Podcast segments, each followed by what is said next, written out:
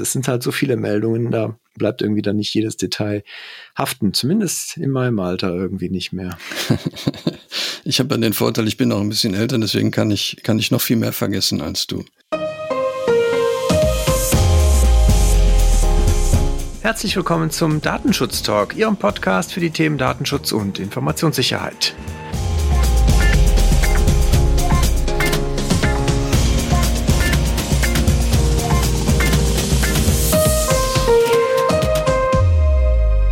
Heute ist Freitag, der 23. Juli im Jahr 2021. Mein Name ist Heiko Gossen und bei mir ist Markus Sechel. Hallo Heiko. Hallo Markus. Schon der zweite Podcast, den wir diese Woche veröffentlichen. Zusammen. Diese ja. Woche haben wir schon eine Themenfolge auch veröffentlicht zum Thema IT Service Management, Datenschutzmanagement und Informationssicherheitsmanagement. Und heute gucken wir, wie Sie das, liebe Zuhörer von uns natürlich kennen, am Freitag wieder zurück auf die aktuellen Themen der Woche, was wir auch heute vorbereitet haben. Redaktionsschluss wie gewohnt um 10 Uhr. Und damit, Markus, spiele ich den Ball hier virtuell mal direkt zu dir rüber. Ja, vielen Dank, dass du mir den Ball rüberspielst. Ähm, ich würde ihn auch gleich annehmen und versuchen, Volley zu versenken. Und zwar hat das Schleswig-Holsteiner Oberlandesgericht am 2. Juli eine Entscheidung erlassen, die ich sehr schön finde, weil hier wird deutlich aus Perspektive des Gerichts, dass ein Insolvenzschuldner tatsächlich einen Löschanspruch gegen die Schufa hat. Hintergrund ist hier, dass es ein, eine Verordnung zur öffentlichen Bekanntmachung in Insolvenzverfahren im Internet gibt. Und da wird tatsächlich konkret eine sechsmonatige äh, Frist vorgelegt, die dann gelten soll für die Löschung der Daten, nachdem ähm, das Verfahren rechtskräftig geworden ist und genau darauf beruft sich der, der Kläger. Und wie gesagt, da hat das Oberlandesgericht in Schleswig-Holstein dem Recht gegeben und gesagt, dass dann tatsächlich auch die Rechtsgrundlage für die Verarbeitung über das berechtigte Interesse nicht mehr gilt. Insbesondere weil der Kläger vorgebracht hat, dass ihm erhebliche wirtschaftliche und finanzielle Nachteile entstehen dadurch. Und damit hat er die Möglichkeit, nach Artikel 17 dann auch von seinem Recht auf Löschung Gebrauch zu machen. Ja, das Löschen vielerorts ein Problem nach wie vor ist. Also aus eigener beruflicher äh, Praxis wissen wir natürlich, dass sehr viele Unternehmen sich da auch schon mit auseinandergesetzt haben in den letzten Jahren, mehr vielleicht noch als vor der DSGVO. Die Schwierigkeit ist natürlich mitunter in verschiedensten Systemen, die vielleicht äh, ursprüngliches Löschen gar nicht so systematisch vorgesehen haben, das am Ende irgendwie umzusetzen. Vor diesem Problem steht auch die Polizei Bremen. Die hat nämlich jetzt auch nochmal, ja, ist nochmal rausgekommen, dass halt auch dort Hunderttausende von Datensätze in der Verwaltungssoftware Artus wohl eigentlich gelöscht sein müssten, es aber nicht sind. Auch hier gilt ja bei der Polizei der Zweckbindungsgrundsatz. Grundsatz. Das heißt also, dass zum Beispiel, wenn man in dieser Verwaltungssoftware, wo die Polizei halt alle Vorgänge erfasst, auch äh, drin landet, wenn man zum Beispiel unbegründeter Tatverdacht besteht, wenn man als Kontaktperson dort gelistet wird, die Daten halt natürlich schneller gelöscht werden müssen. Und äh, das ist halt bisher nicht erfolgt. Das konnte man bisher wohl manuell verlangen. Dann hat man das auch gemacht bei der Polizei, aber das systematische Löschen bisher noch nicht. Die leitende Polizeibeamtin hat jetzt allerdings auch versprochen, äh, dass die Löschung bis Oktober wohl durch sein soll, nachdem man halt die letzten Jahre an einem Löschkonzept gearbeitet hat. Ja, also da, wie gesagt, als Appell vielleicht auch nochmal oder als, als äh, Trigger vielleicht nochmal auch für unsere Zuhörer ganz gut geeignet, das Thema im Unternehmen nicht zu vernachlässigen. Auch unstrukturierte Daten, wissen wir aus eigener Erfahrung, ist auch immer wieder ein Thema. Das kann man oft nur organisatorisch lösen. Aber bei allen Daten, die halt in Datenbanken liegen, sollte auf jeden Fall immer eine systemische Löschung implementiert werden, nach unserer Empfehlung. Ein etwas anders gelagertes Thema habe ich als nächstes mitgebracht, was sich jetzt nicht originär mit dem Thema Löschen beschäftigt, aber auch ganz spannende grundsätzliche Aspekte betrachtet. Der Landesbeauftragte für den Datenschutz und die Informationsfreiheit in Baden-Württemberg hat eine Handreichung zum Thema Online-Prüfungen veröffentlicht. Also nicht, wie man Online-Prüfungen durchführt, sondern insbesondere, wobei man datenschutzrechtlich darauf achten muss, wenn, wenn es darum geht, festzustellen, ob der Prüfling tatsächlich der richtige ist. Und ich glaube, dass es eine Strahlkraft hat, nicht nur, wo es sich direkt jetzt um Prüfungen an Universitäten handelt, sondern im Prinzip auch weiter gelten kann. Und da sind so spannende Eckpunkte dann in dem Papier mit drin, dass es keine Raumüberwachung geben darf. Das heißt, ein Kameraschwenk durch das Studentenzimmer wird hier genannt, sei unzulässig.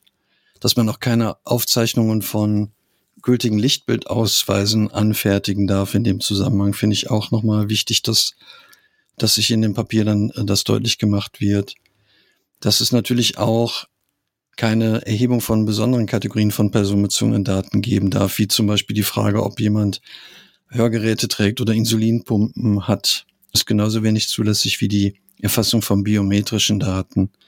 Ich finde es ein ganz, ganz interessantes Papier als Handreichung, weil Heiko wir ja auch schon das eine oder andere an Prüfungen online durchgeführt haben und natürlich auch immer gucken müssen, dass die Leute halt nicht betrügen, um es mal auf den Punkt zu bringen.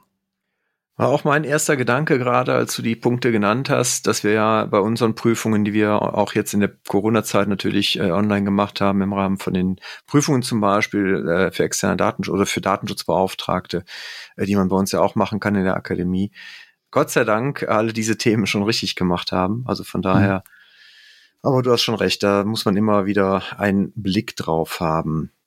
Wir haben natürlich auch einen Blick auf andere Empfehlungen der Aufsichtsbehörden. Unter anderem hat auch der Landesdatenschutzbeauftragte NRW jetzt äh, seine Empfehlungen zum Thema äh, Schrems 2, also Drittstaatentransfer und Standarddatenschutzklauseln angepasst auf der Webseite. Das werden wir dann auch in den Shownotes nochmal verlinken. Die Links sind dort auch nochmal hinterlegt worden, jetzt zu den ETSA-Empfehlungen und auch zu den Standarddatenschutzklauseln der EU-Kommission.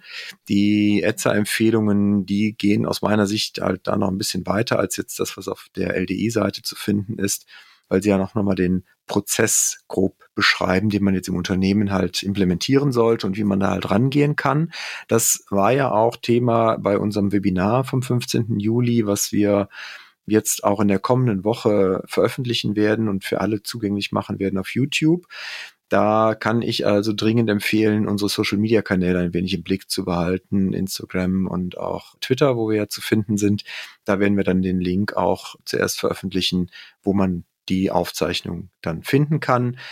Wir werden sie sicherlich nächste Woche Freitag, wenn uns äh, das nicht durchgeht, auch hier, in die Show Notes packen, aber da schon mal, wie gesagt, wer darauf wartet, gerne dann im Laufe der nächsten Woche einmal in die Social Media Kanäle bei uns gucken. Weißt du, dass ich ein großer Fan von Gendern bin, aber in dem Fall muss man gar nicht gendern, bevor die Kommentare kommen. Natürlich haben wir in Nordrhein-Westfalen keinen Landesbeauftragten, sondern eine Landesbeauftragte für den Datenschutz.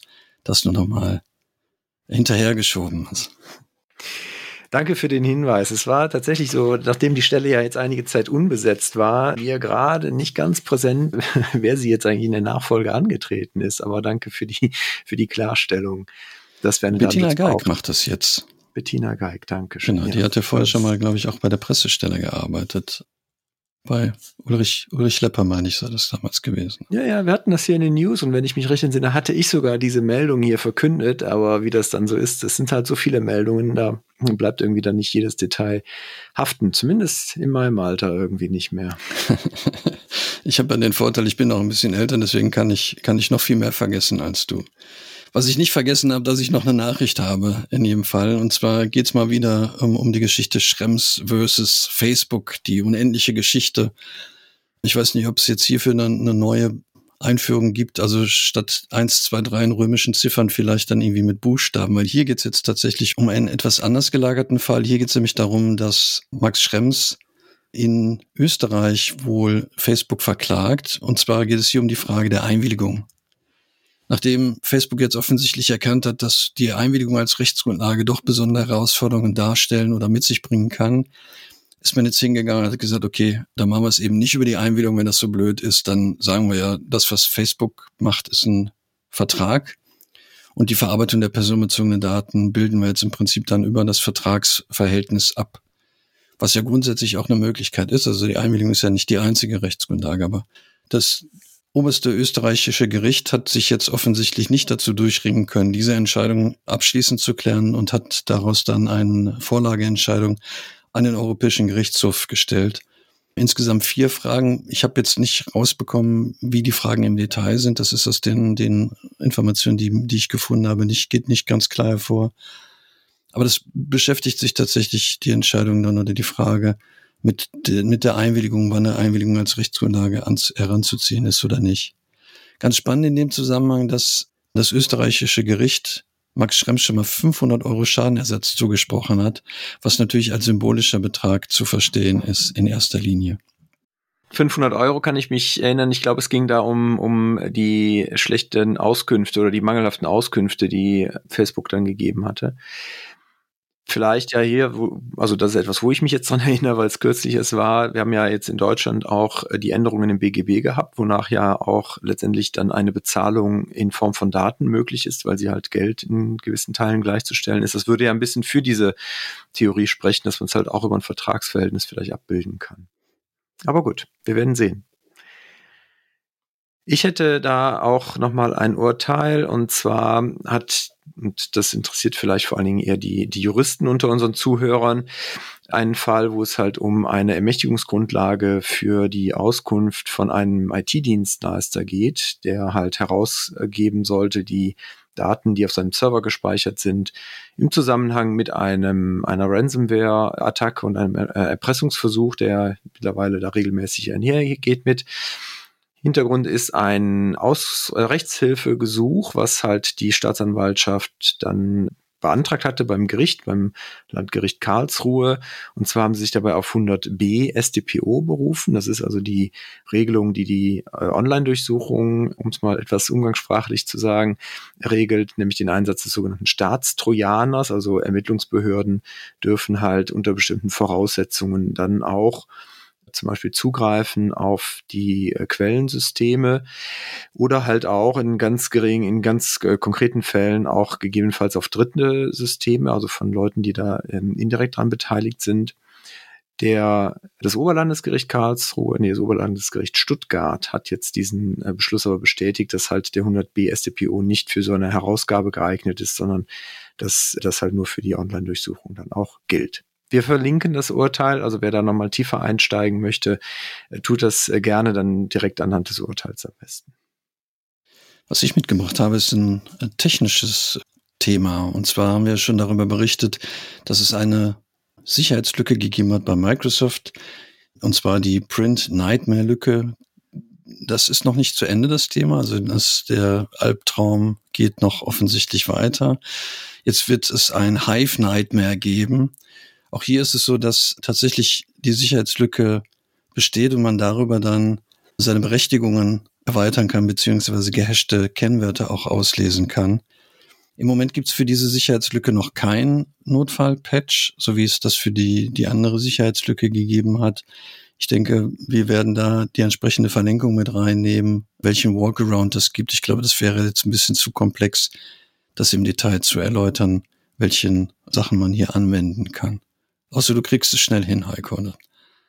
Nein, ich konnte ja Laura letzte Woche schon davon überzeugen, dass es nicht gut ist, hier solche Befehle durchzudiktieren. Von daher alles gut. Ja, bei den technischen Themen bleibe ich vielleicht so halbwegs. Wir hatten ja auch schon darüber berichtet, Casea, ein Fall, der dazu geführt hat, dass sehr viele Unternehmen halt äh, vor äh, großen Schwierigkeiten standen, wir erinnern uns vielleicht auch da an Norwegen, wo Supermarktketten zumachen mussten, weil sie halt nicht mehr arbeiten konnten. Jetzt ist es halt so, dass ja dahinter die Hackergruppe R-Evil vermutet wurde oder beziehungsweise klar war, dass sie das auch war und diese Gruppe aber abgetaucht ist. Man weiß noch nicht so wirklich genau, warum. Sie ist also zumindest äh, im Moment nicht aktiv. Ob das jetzt Betriebsferien sind aufgrund der Sommerferien oder ob es vielleicht doch mit erhöhtem Druck auf Russland und den dortigen Strafverfolgern vielleicht zu tun hat, sind alles Mutmaßungen. Nichtsdestotrotz hat man jetzt halt bei Casea einen Entschlüsselungsprogramm bekommen von ungenannten Dritten und ist jetzt auch schon sehr stark, sehr intensiv daran, die Daten zu entschlüsseln und somit auch wieder für die Kunden dann die Daten herzustellen und damit dann auch wieder die Prozesse, die Arbeitstätigkeit der Unternehmen wieder vollständig herzustellen und zu ermöglichen. Das Ganze ist ja ein Supply Chain Eingriff gewesen, nur mal so kurz zur Erinnerung. Also das heißt, die betroffenen Unternehmen müssen gar nicht selber was falsch gemacht haben, sondern es war halt jetzt wirklich Casea, die ähnlich wie ja das auch schon bei SolarWinds war, die letztendlich auch als Softwareverteiler dann letztendlich auch den Schadcode mit ausgerollt haben. Und dementsprechend freuen wir uns natürlich sehr, dass es da wieder, wieder vorwärts geht. Aber es soll immer noch mal auch hier wieder die Augen und Ohren aufmerksam machen, immer wieder auch seine Dienstleister zu überprüfen. Ich versuche jetzt irgendwie keine geschickte Überleitung zu machen. Aber das Thema, was ich jetzt als nächstes habe, ist, glaube ich, in, hat eine besondere mediale Aufmerksamkeit erlangt. Ich kann mich auch nicht erinnern, dass wir schon mal so viele Quellenangaben hatten zu einer Nachricht, wie wir das jetzt hierbei haben. Ich denke, wenn ich Pegasus sage, dann wird den meisten das jetzt auch klar, worüber ich rede. Ich bin übrigens auch letztens von Freunden angesprochen worden darauf. Ich, das zeigt, wie, wie wichtig oder wie, wie wahrgenommen das Thema auch in der breiten Öffentlichkeit ist. Hintergrund ist ja, dass es eine Überwachungssoftware gibt, die eben Pegasus heißt, die von einem israelischen Unternehmen, der NSU Group, angeboten wird. Und da gibt es jetzt Recherchen von verschiedenen Medien, die dann rausbekommen haben, dass hier Smartphones angegriffen werden von Journalisten, Menschenrechtlern, Oppositionellen und Politikern. Und darauf basiert im Prinzip die Nachricht. Es werden Schwachstellen ausgenutzt, unter anderem vom, von iMessage. Und man kann halt dann darüber auf die, die Geräte zugreifen. Die, natürlich ist es so, dass das israelische Unternehmen sagt, dass hier falsche Vorwürfe und irreführende Behauptungen aufgestellt worden sind. Aber dass die französische Staatsanwaltschaft Ermittlungen aufgenommen hat, zeigt ja schon, dass es wohl scheinbar nicht alles so aus der Luft gegriffen ist. Und ich bin gespannt, wie sich das weiterentwickelt. Erinnert mich so ein bisschen an die Snowden-Affäre, damals ja auch die, die Ideen, die man hatte, welche Ermittlungsmöglichkeiten man hat. Hier natürlich sehr unangenehm, dass es ein wirtschaftliches Unternehmen ist und vermutlich der, der am meisten Geld bezahlt, dann auch die Möglichkeit hat, diese Technologie einzusetzen. Wir haben ja auch im Schrems 2 Urteil hm, wird ja immer wieder darüber diskutiert, inwieweit halt die Zugriffe ja auch bei anderen Ländern und Geheimdiensten halt äh, möglich sind und welche Hürden es dort zu nehmen gibt. Die Zugriffsbefugnisse gibt's ja ganz grundsätzlich auch in Deutschland und in anderen europäischen Ländern ja auch. Es gab jetzt auch eine äh, Klage und, oder die Klage gibt schon was länger, aber jetzt gab es auch ein entsprechendes Urteil vom Bundesverfassungsgericht. Und äh, zwar hatte eine Gruppe aus verschiedenen, ja, verschiedenen Anwälten, Journalisten, Onlinehändlern, eine Einkaufsgesellschaft hatte halt geklagt gegen Paragraphen 54 des baden-württembergischen Polizeigesetzes. Da geht es um die präventivpolizeiliche polizeiliche Quellen Telekommunikationsüberwachung. Und das Ganze ja halt ermöglicht bestimmten Polizeibehörden dann auch den Einsatz von solchen Trojanern zum Beispiel, dann ähnlich wie Pegasus kann dort damit dann auch entsprechende sogenannte Quellenticker betreiben. Hatten wir eben ja schon mal kurz angesprochen. Die Abweisung dieser Klage ist aber jetzt im Prinzip auf Basis des fehlen, der fehlenden Betroffenheit der Gruppe, die geklagt hat, eigentlich erfolgt. Die Richter haben im Prinzip auch Stück weit der Argumentation der Kläger recht gegeben, gesagt, es muss natürlich immer eine Abwägung erfolgen. Knackpunkt war vor allen Dingen die Frage, wenn Sicherheitslücken bekannt sind, über die man halt zum Beispiel einen solchen Staatstrojaner dann bei äh, den Leuten, die überwacht werden sollen, installieren kann, ob das nicht zu einem Konflikt führt, weil ja der Staat durch zum Beispiel Artikel 10 Grundgesetz auch eine Verpflichtung hat, Inhalte der Telekommunikation zu schützen vor unbefugter Inkenntnisnahme durch äh, Dritte, durch Ausnutzung zum Beispiel durch Sicherheitslücken. Und das Gericht hat halt dann auch in der Begründung nochmal klargestellt, dass immer eine Abwägung erfolgen muss, ob man jetzt eine Sicherheitslücke geheim hält, um einen solchen Staatstrojaner im Zweifelsfall auch installieren zu können, oder andererseits dann auch im Zweifelsfall feststellen muss, dass das Interesse der Öffentlichkeit an Kenntnis dieser Sicherheitslücke nicht überwiegt, damit sie dann auch geschlossen werden kann. Interessant, wie, wie manche Zusammenhänge sich in Nachrichten ergeben. Einmal die eben Pegasus-Geschichte und dann die Entscheidung vom Bundesverfassungsgericht. Spannend, ja. Was ich mitgebracht habe, sind Lesetipps. Ich werde jetzt in Urlaub gehen und mir wahrscheinlich dann auch ein, zwei von den Lesetipps selber mitnehmen.